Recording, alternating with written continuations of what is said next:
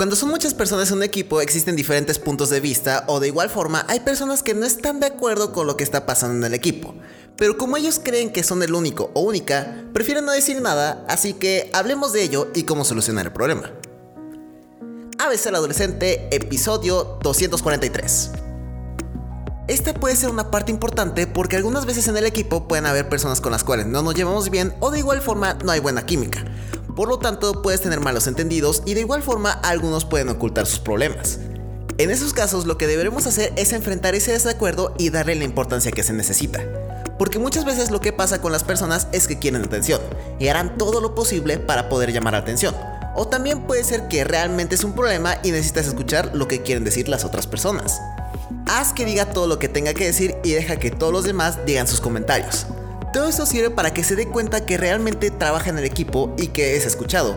O también puede ser que tú le digas que te diste cuenta de que hay un problema en esa parte. Otro caso que puede suceder es que exista un grupo de personas las cuales no están trabajando bien o con las cuales existe un problema. Lo que se tiene que hacer en estos casos es empezar a hablar con una de esas personas que no están trabajando, de una forma respetuosa y en otras palabras ganarse su confianza para que se animen a participar un poco más en las reuniones. Lo siguiente sería que dejes que se reúnan y digan todo lo que tengan que decir. En equipo si existen conflictos, la única solución, vaya, para solucionarlo, es hablarlo y viendo qué es lo que está pasando. Evitando ese problema, lo único que pasará es que ese problema o mala química en el equipo crezca cada vez más, más y más. Lo siguiente que puedes hacer en una futura reunión es hacer que las personas que tienen desacuerdos trabajen con otras personas o que se reúnan en una junta y que cada uno diga comentarios sobre lo que opinan de lo que está pasando en el equipo o en el proyecto.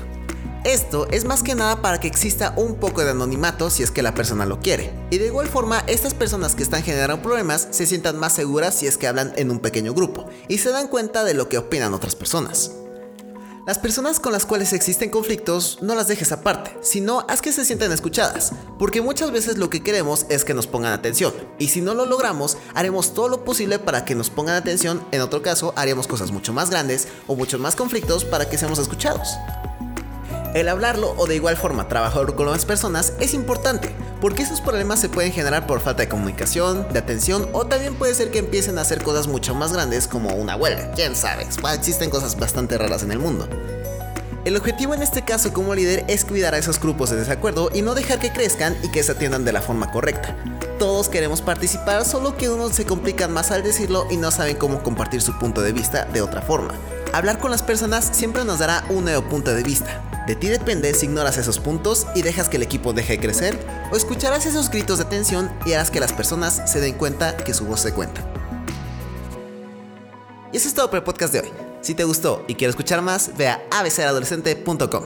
Recuerda que este podcast se sube los lunes, miércoles y viernes. Yo soy Andrés y recuerda que todos somos seres humanos y tenemos sentimientos que algunas veces no sabemos manejar. Adiós.